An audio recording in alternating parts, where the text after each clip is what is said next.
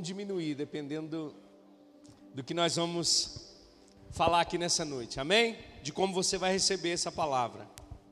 Glória a Deus. Então, abra sua Bíblia comigo lá no livro do profeta Malaquias.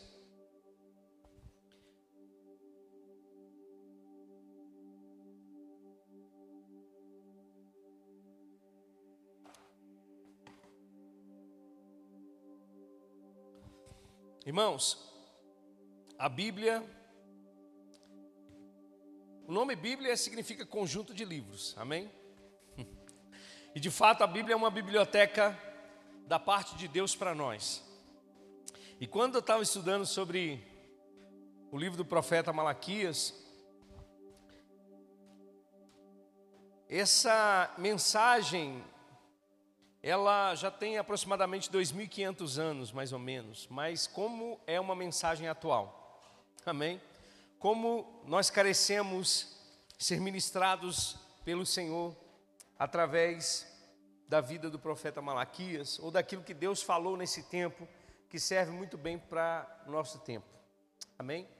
De fato, quando Deus colocou no meu coração sobre esse tema, ah, o meu desejo é que nós possamos compreender ainda mais o caráter de Deus. Amém? Conhecer ainda mais a Deus e nos aprofundarmos mais no conhecimento de Deus. Sabia que graça e paz é multiplicada no pleno conhecimento do nosso Senhor sobre as nossas vidas? Quanto mais você conhece a Deus, mais graça e paz é multiplicada na sua vida. Amém? E o meu desejo é que a gente possa, durante todo esse mês, desfrutar disso. Amém? Desfrutar desse, de conhecer esse Deus que não muda. Amém? Esse Deus que é o mesmo ontem, hoje, eternamente. Esse Deus que não tem começo nem fim. Amém? Esse Deus que às vezes, na nossa própria, no nosso próprio entendimento, dizemos que Ele existe. Mas Deus de fato não existe, irmãos, Ele é. Porque se Ele existisse, Ele teria que ser criado. E Ele não foi criado, Ele é. Amém? E por isso que Deus não muda. Por isso que Deus não tem síndrome, Deus não tem crises. Amém? Por isso que Deus não acorda, é, de repente, um dia pela manhã de mau humor e no outro dia de bom humor. Não, o nosso Deus, Ele continua sendo o mesmo, Ele não muda. Amém? Aleluia. Isso te empolga? Sabe por que isso precisa nos empolgar, irmãos? Porque tudo que está escrito é mais do que suficiente para entendermos que aquilo que Ele prometeu vai se cumprir. Que aquilo que Ele falou, irmãos, está feito. Amém? Que a aliança que ele fez conosco, ela é inquebrável da parte dele. Amém? Então, irmãos, a palavra de Deus é a forma de nós conhecermos a ele.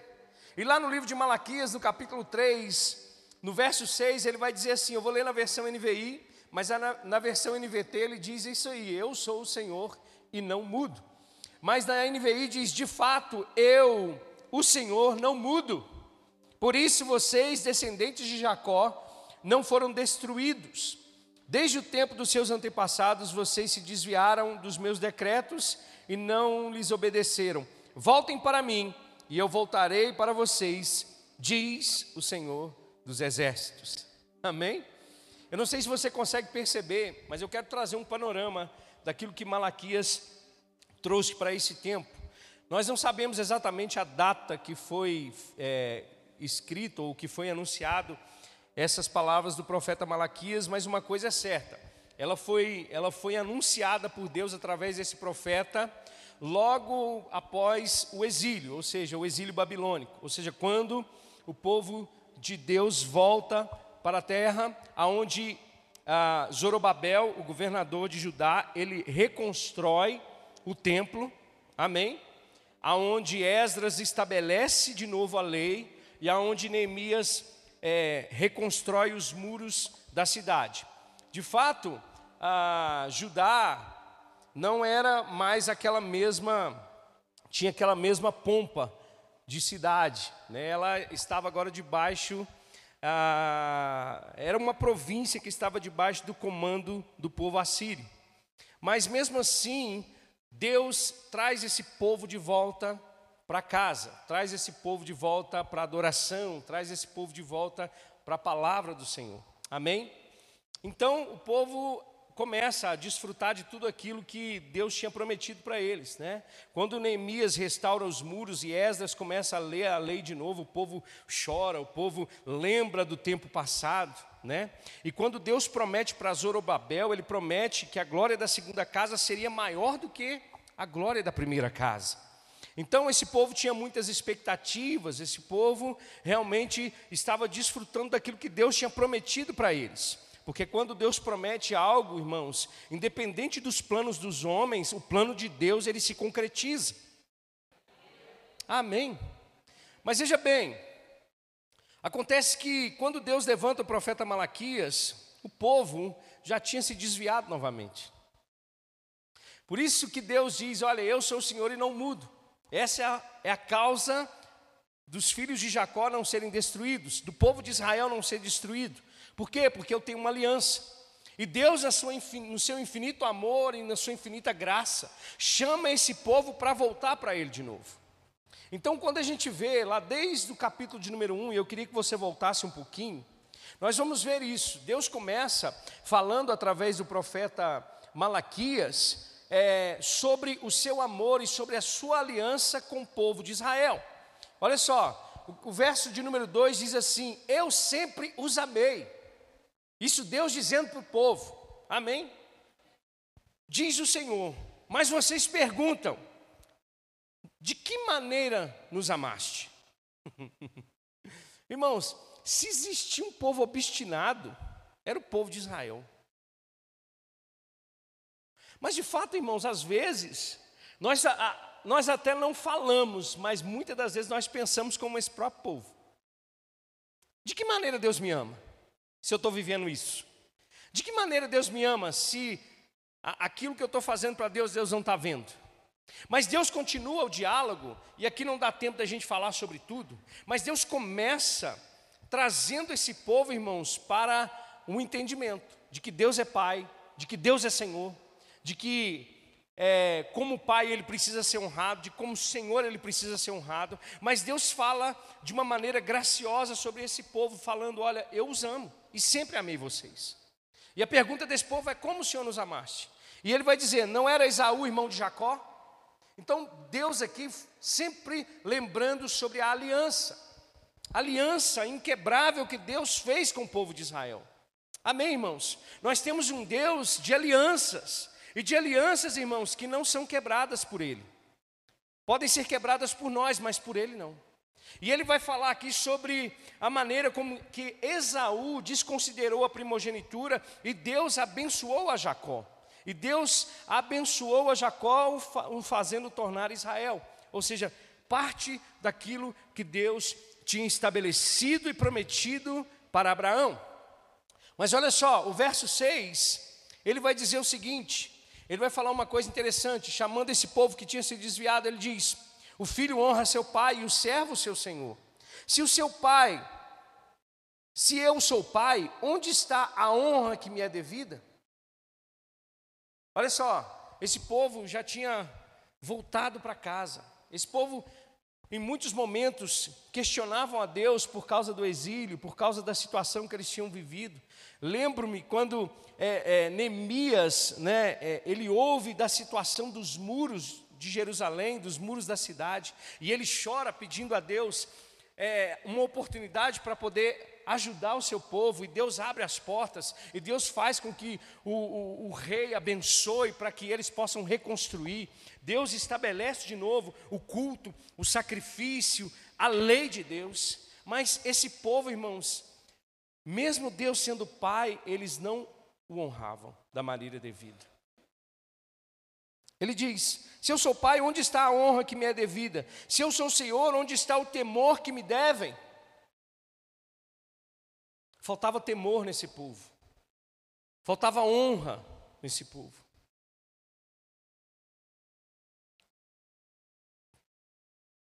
O Senhor pergunta a vocês, sacerdotes, são vocês que desprezam o meu nome.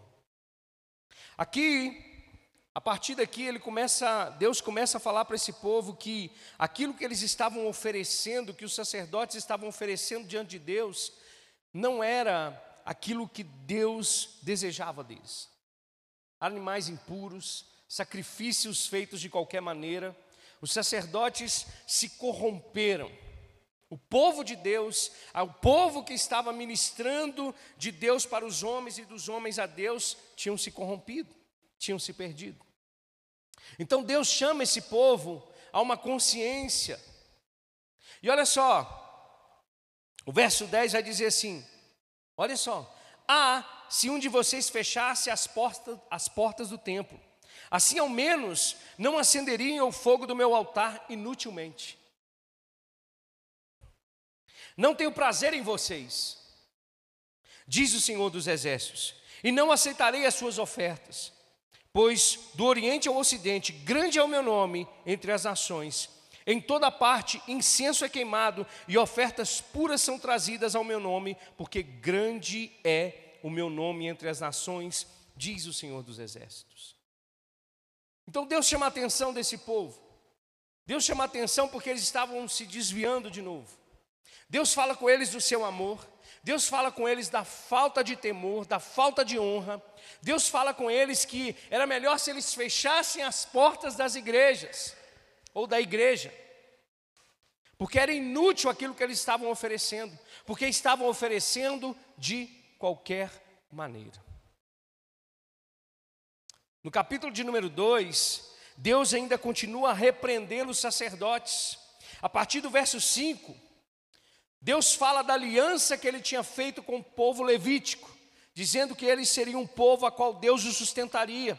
Mas o povo de Deus, as outras, é, as outras tribos, pela falta de consciência e de responsabilidade, não estavam devolvendo os dízimos e as ofertas como deveriam fazer. E os próprios sacerdotes começaram a viver num formalismo e a viver de uma forma cética diante de Deus. O povo sacerdote que tinha uma, o sacerdócio que tinha uma aliança com Deus perpétua, agora estavam, ao invés de instruir o povo, estavam praticando as iniquidades. Ao invés de instruírem o povo pela palavra de Deus, a qual o povo aguardava, estavam fazendo com que o povo, o próprio povo, se tropeçasse. Olha só o que Deus vai dizer a partir do verso 6, 5. A minha aliança com ele ou seja, com Levi, foi uma aliança de vida e de paz, que na verdade lhe dei para que me temesse. Ele me temeu e tremeu diante do meu nome. A verdadeira lei estava em sua boca, e nenhuma falsidade achou-se em seus lábios. Ele andou comigo em paz e retidão, e desviou muitos do pecado.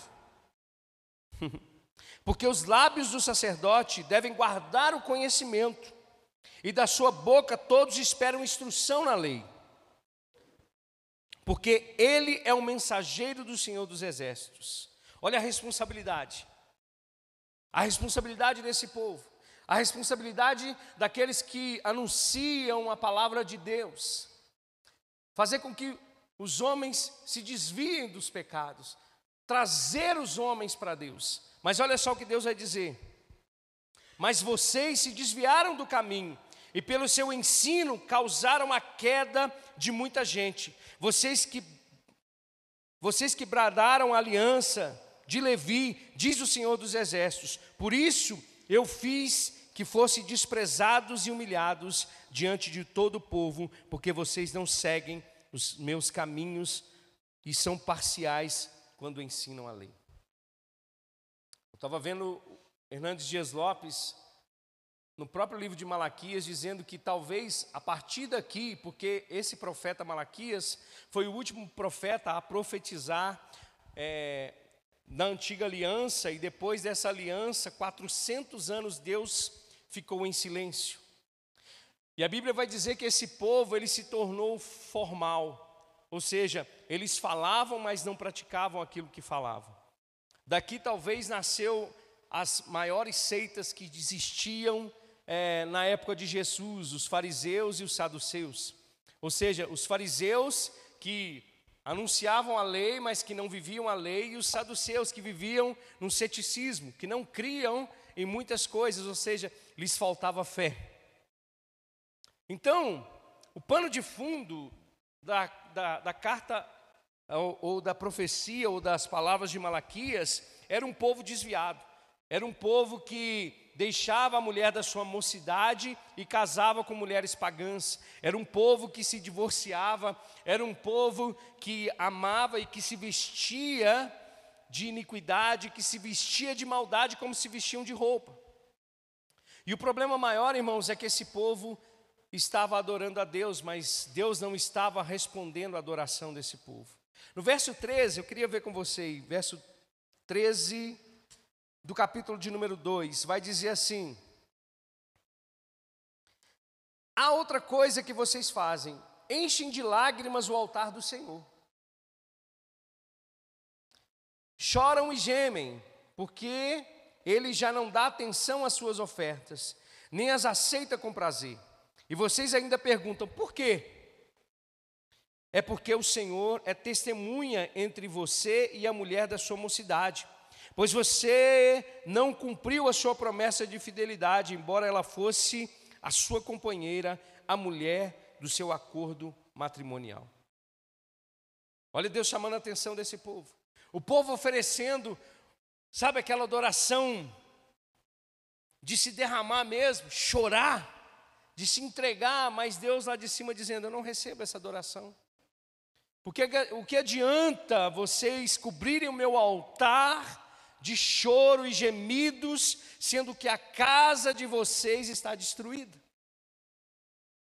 Sendo que a vida de vocês fora do altar é diferente. Não é aquilo que vocês estão pregando, não é aquilo que vocês estão anunciando. Então, irmãos, o pano de fundo do profeta Malaquias é uma é uma maneira de Deus trazer para esses dias essa consciência de que ele continua sendo o mesmo e ele não abre mão daquilo que ele já declarou na sua palavra. E se ele não abre mão daquilo que ele declarou na sua palavra, nós não podemos estar aquém aquilo que Deus deseja de nós. Eu anotei algumas coisas aqui e olha só. Nós vivemos um tempo onde as escrituras sagradas estão sendo colocadas em xeque por aqueles que não creem no que nós cremos. Agora, as pessoas que estão aí do lado de fora, elas não creem naquilo que nós cremos, e eles estão colocando em xeque a palavra de Deus, e muitas das vezes nós estamos calados, porque nós não vivemos aquilo que pregamos, e pela falta de testemunho nós não podemos combatê-los. Deus, irmãos, Ele não mudou. Ele continua sendo o mesmo. Sabe, às vezes nós, com o entendimento da graça de Deus, nós achamos que nós podemos viver a vida de qualquer maneira, e nós não podemos viver a vida de qualquer maneira. Deus nos trouxe para uma nova vida. Deus nos tirou do exílio. Deus nos tirou, irmãos, da escravidão. Deus nos colocou num lugar de justiça agora em Deus, em Cristo Jesus. A maldição que estava sobre nós, Deus reverteu em bênção através de Cristo Jesus. Mas muitas das vezes nós estamos nos comportando como esse próprio povo. Cuidado com seus questionamentos em relação a Deus, Deus pode te responder à altura. Por que, que está acontecendo isso, Deus, na minha vida, se eu te amo? Se tu me amasse, tu me honraria. Se tu me amaste, tu me respeitaria. Se tu me amaste, você amaria sua esposa. Se tu me amaste, você honraria seu pai e a sua mãe. Se tu me amaste de verdade, você não faria o que está fazendo lá fora e aqui dentro, chorando com lágrimas. Eu não estou recebendo a sua adoração.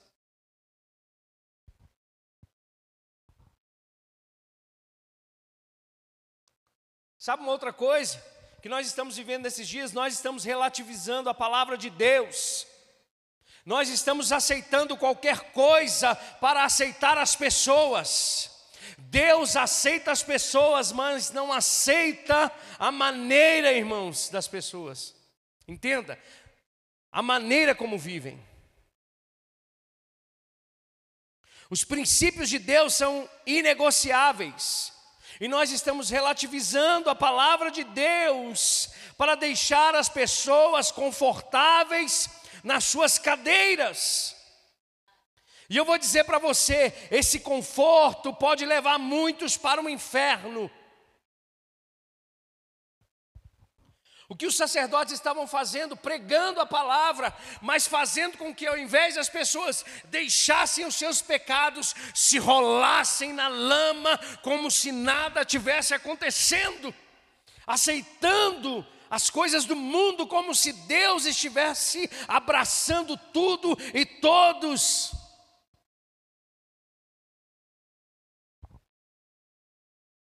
Deus não mudou, ele continua sendo o mesmo. Quando Jesus, irmãos, antes de Jesus, quando João Batista é levantado, irmãos, como aquele que endireitaria o caminho para o Senhor, a palavra de João Batista era: arrependei-vos, pois é chegado o reino dos céus. João Batista não dizia: olha, Viva da mesma maneira como que você está vivendo, não tem problema. A porta é larga, não. A porta continua sendo estreita. Não foi isso que o pastor disse aqui? E numa porta estreita não entra muita coisa. A gente vai ter que deixar muita bagagem do lado de fora.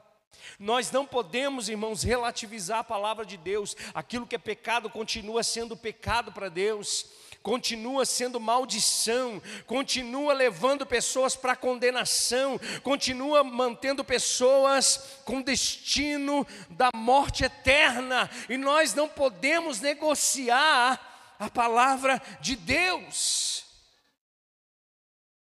A relativização da palavra de Deus faz com que a gente não, não se alegre, irmãos, com a tristeza que Deus produz em nós por causa do pecado. A gente quer um culto, irmãos, que a gente saia daqui sempre sorrindo e dizendo: que culto foi esse? Culto, irmãos, de verdade, é quando a glória de Deus é exaltada e os pecadores são convertidos, e o homem que precisa deixar os seus pecados reconhece e deixa os seus pecados e abandona. Culto de verdade é quando você chega aqui destruído por causa do pecado e sai daqui transformado pela palavra. Culto de verdade é como você é um homem que não presta para nada e Deus faz aquilo que não presta se tornar uma bênção.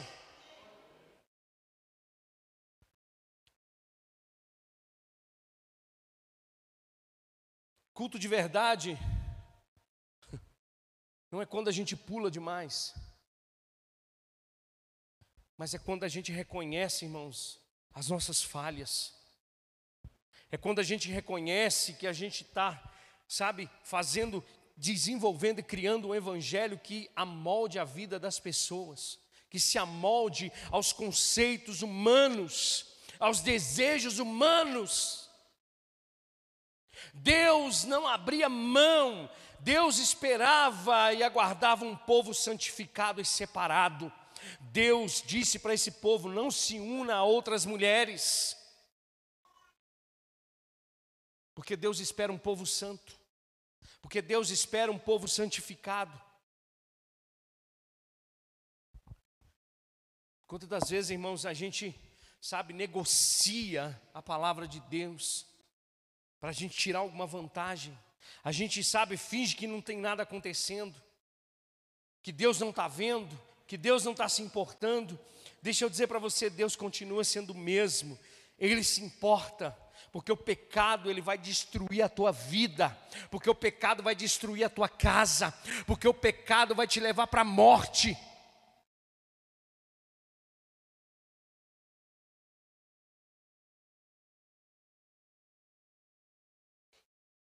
A gente tem que sair daqui nessa noite, irmãos, entendendo que Deus quer mudança nas nossas vidas.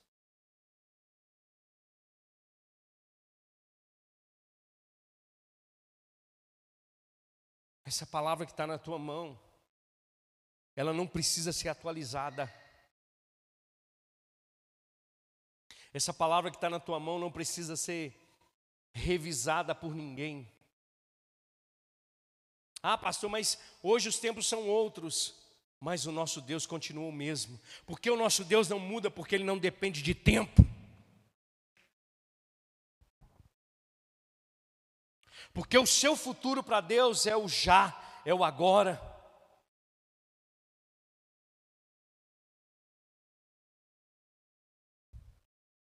Deus não tem essa, Deus não tem essa, esse, sabe?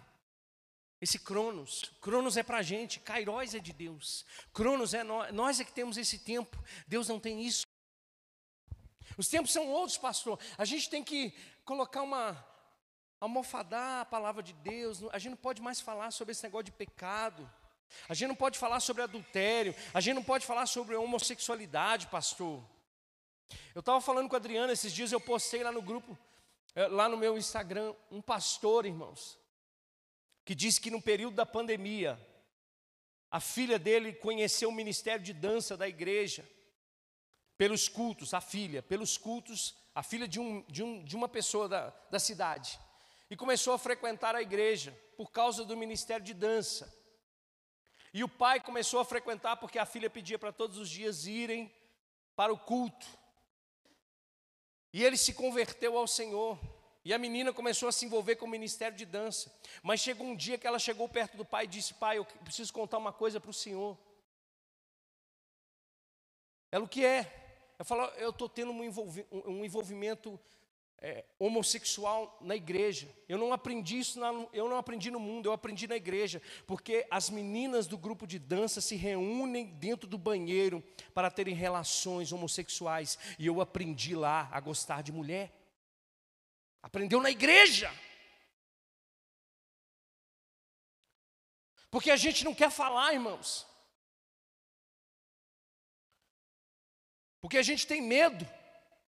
Um outro ministro de louvor chegou diante do pastor e disse: Pastor, eu sei que o senhor não concorda, mas eu estou saindo do armário. Eu sou gay e eu estou tendo relações com um membro da igreja. Então, irmãos, as coisas estão se tornando normais dentro da casa de Deus, como nesse tempo do profeta Malaquias.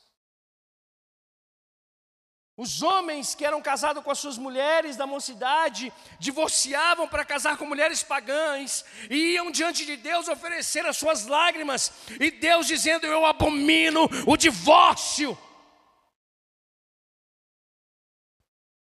Os sacerdotes recebendo do povo sacrifícios de animais imperfeitos, achando que Deus recebia aquilo.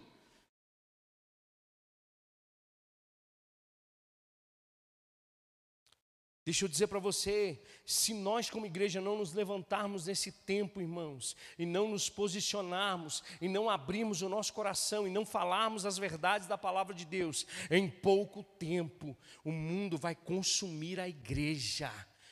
Eu vou dizer para você, você, você que está aí sentado não vai se escandalizar mais com as coisas do mundo dentro da igreja, porque ela vai ter invadido o teu coração também.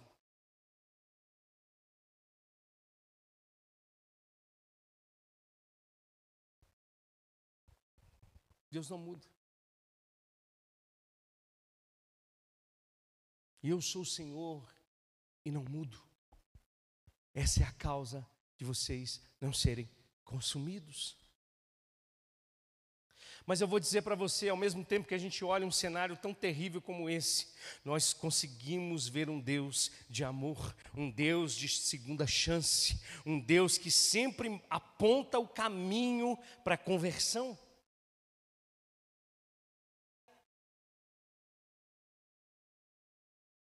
Nós não podemos relativizar a palavra de Deus. Vivemos dias onde muitos estão buscando um Deus de experiências e não um Deus de palavra, ou da palavra. Nós buscamos hoje mais as experiências do que o Deus da palavra. Nós queremos sentir um arrepio, porque se não tiver um arrepio, Deus não está na casa. Nós queremos ver, ouvir a revelação do profeta, do homem de Deus, falando sobre a minha vida, mas não busco Deus da palavra.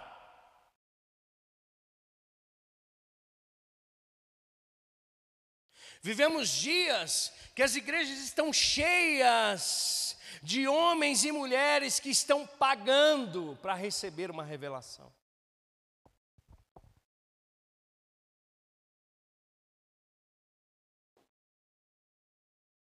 Que se dizem igrejas. Que compram milagres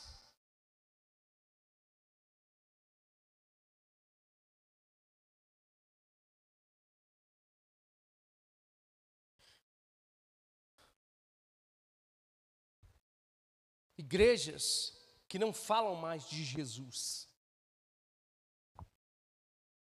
Porque Jesus já ficou lá atrás. O negócio agora é os dez passos para você se tornar o homem mais bem sucedido da face da terra. Esse é o culto que a gente gosta.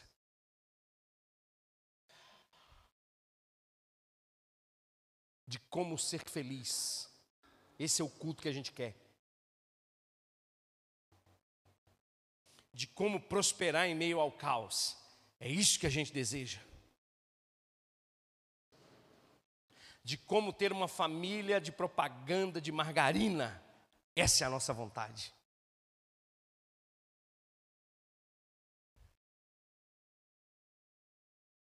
Mas não falamos mais de Jesus, não falamos mais do sacrifício de Jesus, não falamos mais do pecado, não falamos mais daquilo que matou o nosso Mestre.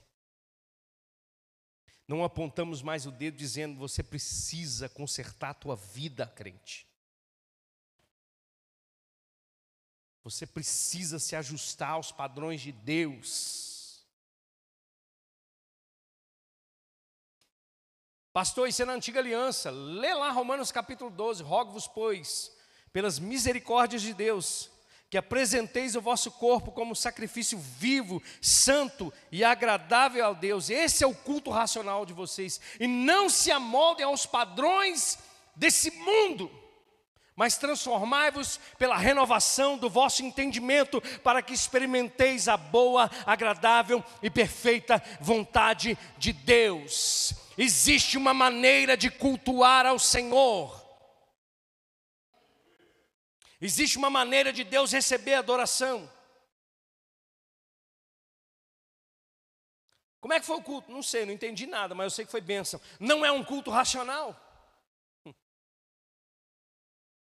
Se você sai daqui não entendendo nada, que Deus me leve.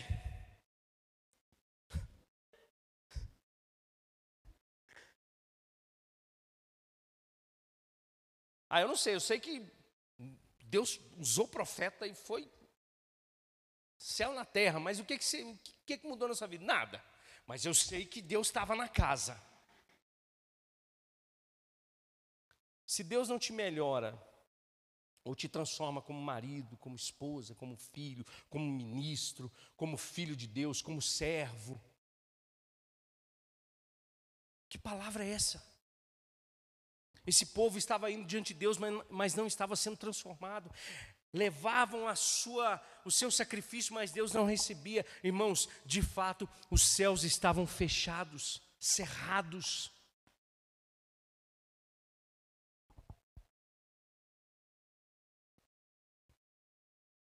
Nós não podemos buscar um Deus de experiência, e eu não tenho nada contra as experiências, irmãos.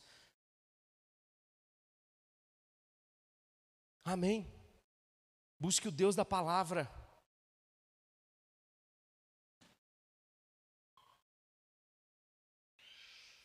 Nós vivemos dias que as pessoas querem de Deus, mas não querem vir a Deus.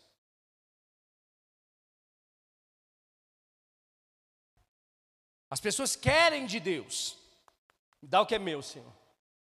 Dá o que é meu dá, dá minha parte da minha herança, Senhor, mas não querem vir a Deus. Questionamento desse povo. A gente vai diante do Senhor, oferece, mas o Senhor não ouve mais o nosso clamor, não ouve mais as nossas orações. Povo, o povo queria receber de Deus, mas não queria vir a Deus. Porque quando você está em Deus, a vida é outra. Deus pode até te dar pela misericórdia, mas Deus quer que você esteja. Deus pode te abençoar, irmão. Deus pode te, sabe, no pior lugar, na, da, na maneira como que você está, mas Ele não quer você lá, Ele quer que você esteja nele. Ele quer que você esteja nele.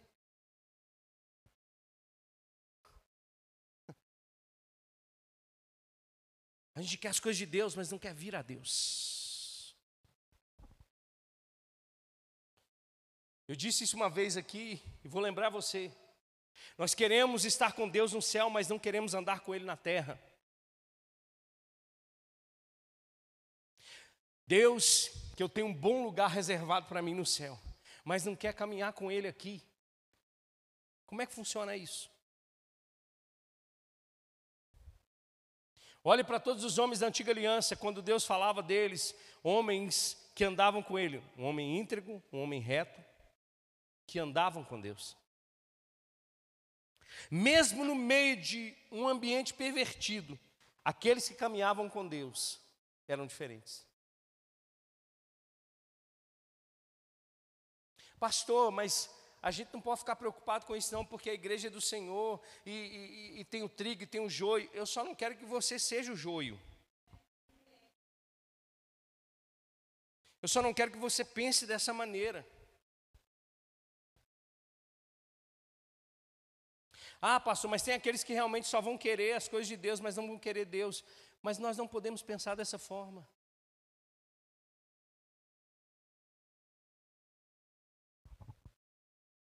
Nós vivemos hoje dias, irmãos, de ceticismo. Pessoas que já não têm mais fé para crer.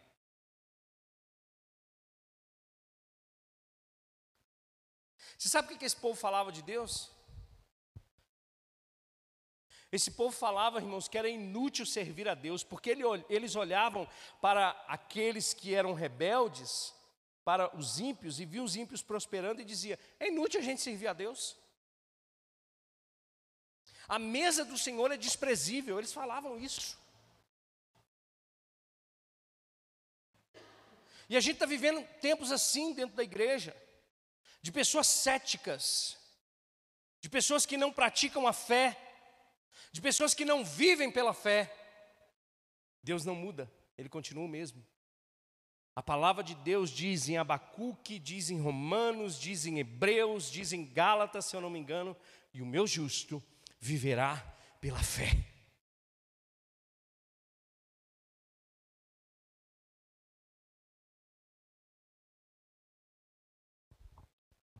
A gente não pratica a fé. A gente já está tão, sabe, programado por esse mundo. A gente está tão, sabe, é, já está tanto com o perfil do mundo, irmãos, que a gente até esquece que Deus caminha com a gente. A gente até esquece de quantos livramentos Deus já nos deu, de quantas portas Deus já abriu de quantos milagres Deus já operou na sua vida, de quanta provisão Deus já te deu. Estava conversando com o irmão esses dias, falei, gente, quando a gente olha para trás e vê a nossa vida lá atrás, a nossa caminhada, a nossa trajetória, e, e, e, Tiago vai dizer que a gente deve se alegrar na tribulação, ou seja, nessa caminhada, porque essa alegria ela vem do Senhor para nós. Quando a gente olha o que a gente sofreu lá atrás e onde a gente está hoje, só pode ser Deus. E deixa eu dizer, da mesma maneira que Deus fez lá atrás, Ele faz hoje, Ele faz amanhã, Ele faz até a vinda de Jesus, porque Deus continua sendo o mesmo. Não é Deus, irmãos, no sentido de que Ele fecha e abre a janela só porque Ele está de mau humor. É nós, irmãos, com as nossas atitudes, fazemos Deus cerrar as janelas dos céus.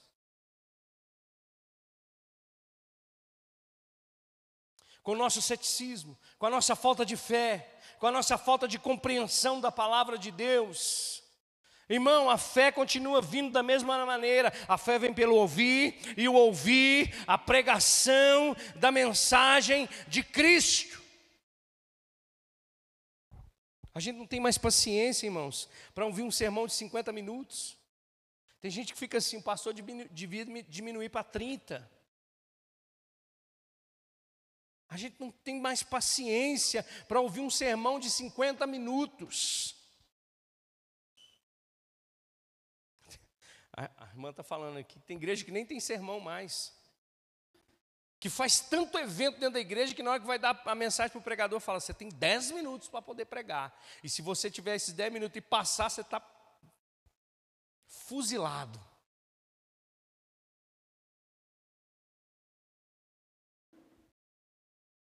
A gente tem que celebrar é a palavra, porque é a palavra que vai encher o teu coração de fé, porque é a palavra que vai sustentar você no tempo da adversidade, porque é a palavra que vai sustentar a tua fé, crente.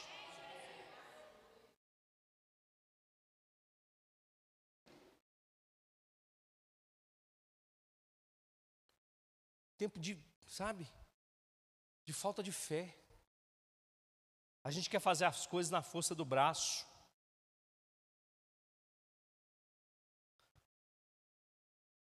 Não que Deus não, nos dê estratégias, não que Deus não nos dê, sabe? Que Deus não se agrada da gente fazer, mas Deus continua sendo Deus.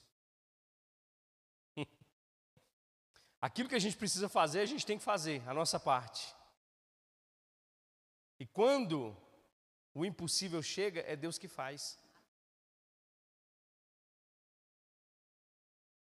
Eu sou o Senhor e não mudo. Essa é a causa de vocês não serem consumidos. Nós vivemos dias de muito formalismo, religiosidade e pouca falta ou pouca vida com Deus.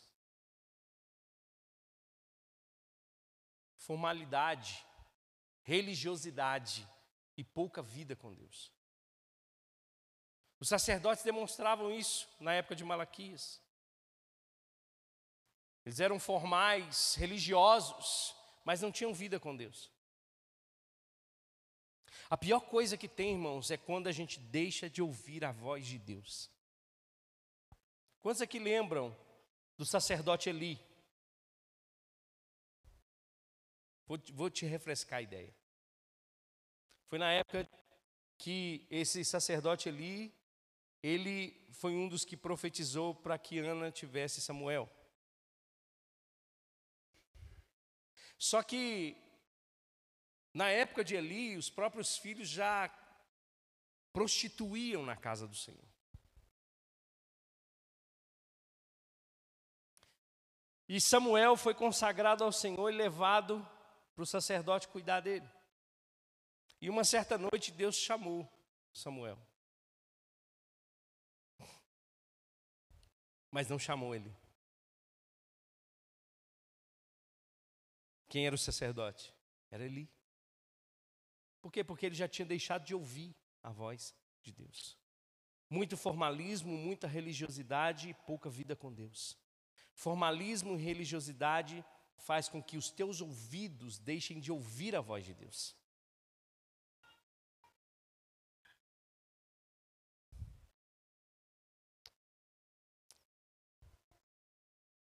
Não, pastor. Gente tem que ser quase que a quarta pessoa da Trindade. Você nunca vai ser. Cuidado para ficar apontando o dedo para os outros. Você não é a última Coca-Cola do deserto. Mas fulano foi assim na igreja. E daí? É você que está fazendo a obra nele ou é o Espírito Santo? Mas Ciclano responde assim a esposa: e daí? É você que transforma a vida dele ou é o Espírito Santo? Como está você? Como está a sua vida?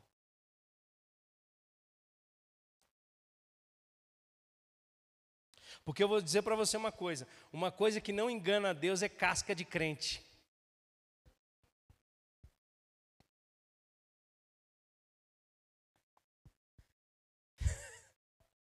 Casquinha de crente não engana Deus. Não adianta nada. Ele sabe o que está aí dentro do seu coração. Ele sabe dos seus pensamentos. Ele sabe daquilo que você está vendo quando ninguém está vendo. Ele sabe daquilo que você está teclando quando ninguém está vendo. Ele sabe daquilo que você está, sabe, conversando quando ninguém está vendo, mas ele está vendo.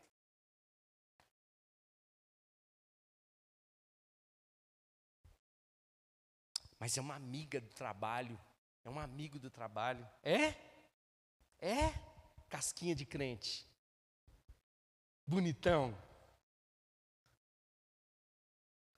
Mas é só uma é só uma caroninha. É bonitão, bonitona. Vai. Continua.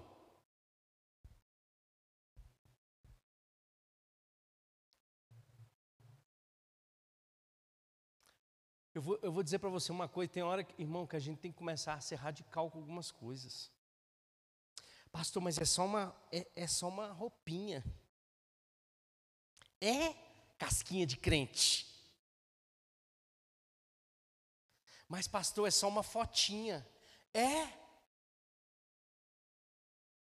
E aí, quando o povo aí de fora fala que a gente é, é até pior do que eles, a gente fala o quê?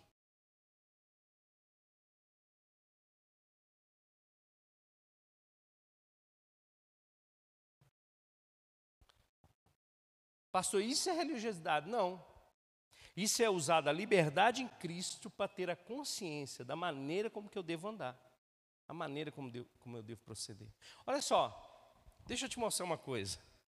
Vai aí em Malaquias capítulo 3.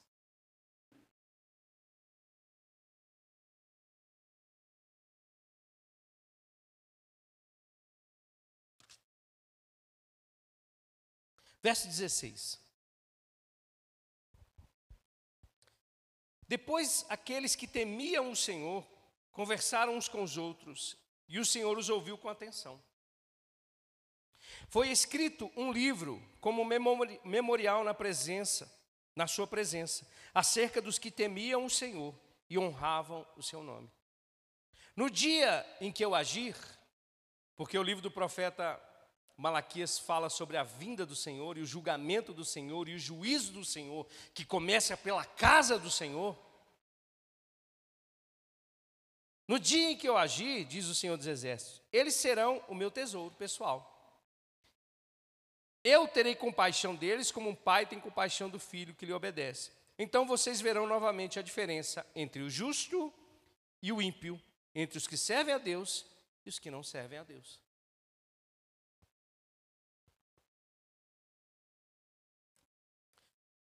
Então o que vai diferenciar a gente, irmãos, é vida com Deus. Amém? O que vai diferenciar a gente é vida com Deus. Agora, rapidinho, eu quero falar sobre três coisas que eu aprendo aqui, em relação a todo esse contexto, em relação a tudo isso que o profeta Malaquias anunciou para esse povo. Três coisas básicas sobre o nosso Deus. A primeira delas é que Deus, ele é imutável em seu ser. Você pode dizer amém? Como assim, pastor? Deus ele é imutável em seu ser. Ele é o mesmo sempre. Ele não tem sombra de variação e ele não muda. Amém? Ele não tem começo, ele não tem fim. O amor de Deus, entenda, não aumenta e nem diminui. Que isso, pastor? Sério? É. O amor de Deus é o mesmo. Sobre as promessas de Deus, elas continuam sendo as mesmas. Sobre aquilo que ele disse que faria, ele fez, e o que ele vai fazer vai se cumprir. Deus, irmãos, não tem crise de existência e nem de personalidade. Então, nosso Deus é imutável em seu ser, ele continua o mesmo. Para alguns, Deus se tornou o velhinho gagá do Novo Testamento. Não, Deus continua praticando justiça. Deus continua odiando a iniquidade. Amém? Só que de uma maneira diferente. Por quê? Porque tudo que estava contra nós foi levado por Jesus na cruz do Calvário. Então, quando ele olha agora para mim, para você, ele vê Jesus na nossa vida, ele vê o sacrifício de Jesus sobre nós, ele vê o sangue de Jesus sobre a minha vida e sobre a sua vida. Tira o sangue de Jesus, tira o sacrifício de Jesus, o que nos espera é fogo ardente. Amém? Ele não muda, ele é o mesmo. Deus é imutável em relação às suas alianças. Oh glória! Amém? Deus faz aliança com o homem, irmãos, e ele não muda. Ele começou no capítulo número 1 dizendo sobre o seu amor e aliança que ele tinha com o povo. E ele não mudou. Mesmo o povo mudando, mesmo o povo se desviando, ele se manteve na sua aliança. 2 Timóteo 2, Paulo vai dizer isso, ele vai dizer o seguinte, 2 Timóteo capítulo 2, verso 11. Esta é uma afirmação digna de confiança. Se morremos com Ele, também com Ele viveremos. É uma promessa de Deus. Se perseveramos, com Ele reinaremos. É uma promessa de Deus. Se formos infiéis, Ele permanece fiel, pois não pode negar a si mesmo. Então Deus ele é fiel à sua aliança. Agora eu quero que você abra a sua Bíblia, lá em Gálatas capítulo 3, abre aí. Gálatas capítulo de número 3. Vai comigo aí, por favor. Gálatas capítulo 3, a partir do verso 13, diz assim: Mas Cristo nos resgatou da maldição pronunciada pela lei, tomando sobre si a maldição por nossas ofensas. Pois as Escrituras dizem: Maldito todo aquele que é pendurado no madeiro. Por meio de Cristo Jesus, os gentios foram abençoados com a mesma bênção de Abraão, para que recebessem pela fé o Espírito prometido. Então, aquilo que Deus prometeu para Abraão se cumpriu em Cristo Jesus, e nós recebemos pela fé. Amém. Eu vou dizer para você uma coisa que, vai, que deve te alegrar: você está debaixo de uma aliança com um Deus que não muda.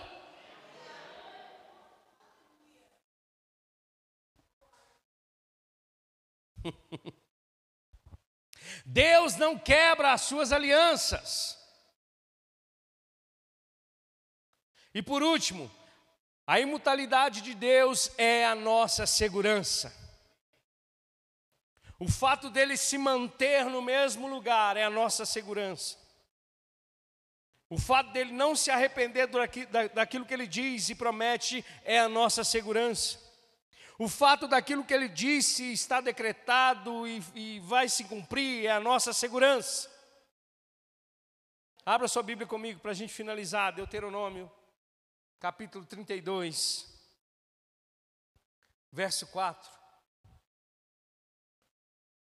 Eu quero que você rabisque a sua Bíblia nesse versículo aí, para você nunca mais esquecer. Deuteronômio capítulo 32, verso 4. Olha que Moisés diz: Ele é a rocha, as suas obras são perfeitas. Tudo o que ele faz é certo. É um Deus fiel que nunca erra. É justo e verdadeiro. Não, vou dizer de novo. Ele é a rocha. As suas obras são perfeitas. Tudo que ele faz é correto você entendendo ou não, tudo que Deus faz está certo. É um Deus fiel, que nunca erra. Uh! Ele é justo e ele é verdadeiro. Aleluia! Eu quero chamar o pessoal do louvor aqui. Eu queria que cantasse aquela segunda música, tem jeito? A segunda música que vocês cantaram. Fica de pé, igreja.